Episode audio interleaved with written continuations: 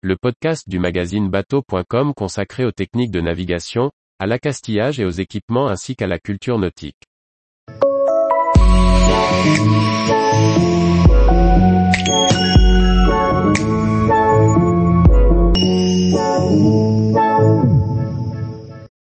Projet Duracell, comment allonger les bordées de coque?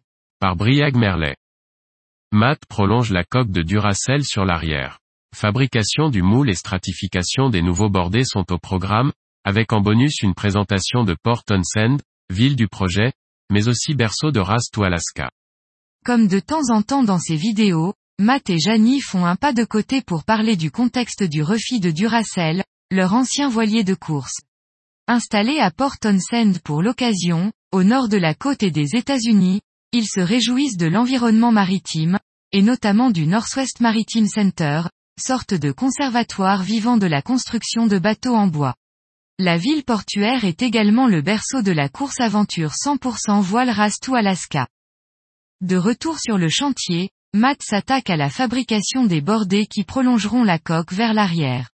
Après avoir mis des cloisons, lors du dernier épisode, il commence par découper des lattes souples de renfort, horizontales et verticales.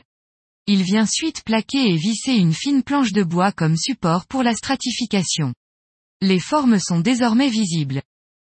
Dans l'épisode suivant, il entame la construction composite. Après avoir préalablement saturé le bois d'agent de démoulage, il applique un tissu d'arrachement et les tissus de verre de la peau extérieure.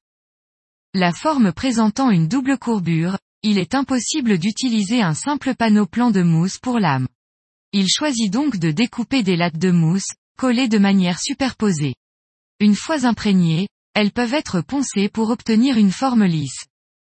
Après stratification de l'extérieur, Matt ne résiste pas à l'envie de démouler.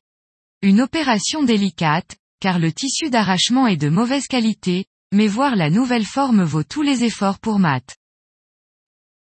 Tous les jours, retrouvez l'actualité nautique sur le site bateau.com. Et n'oubliez pas de laisser 5 étoiles sur votre logiciel de podcast.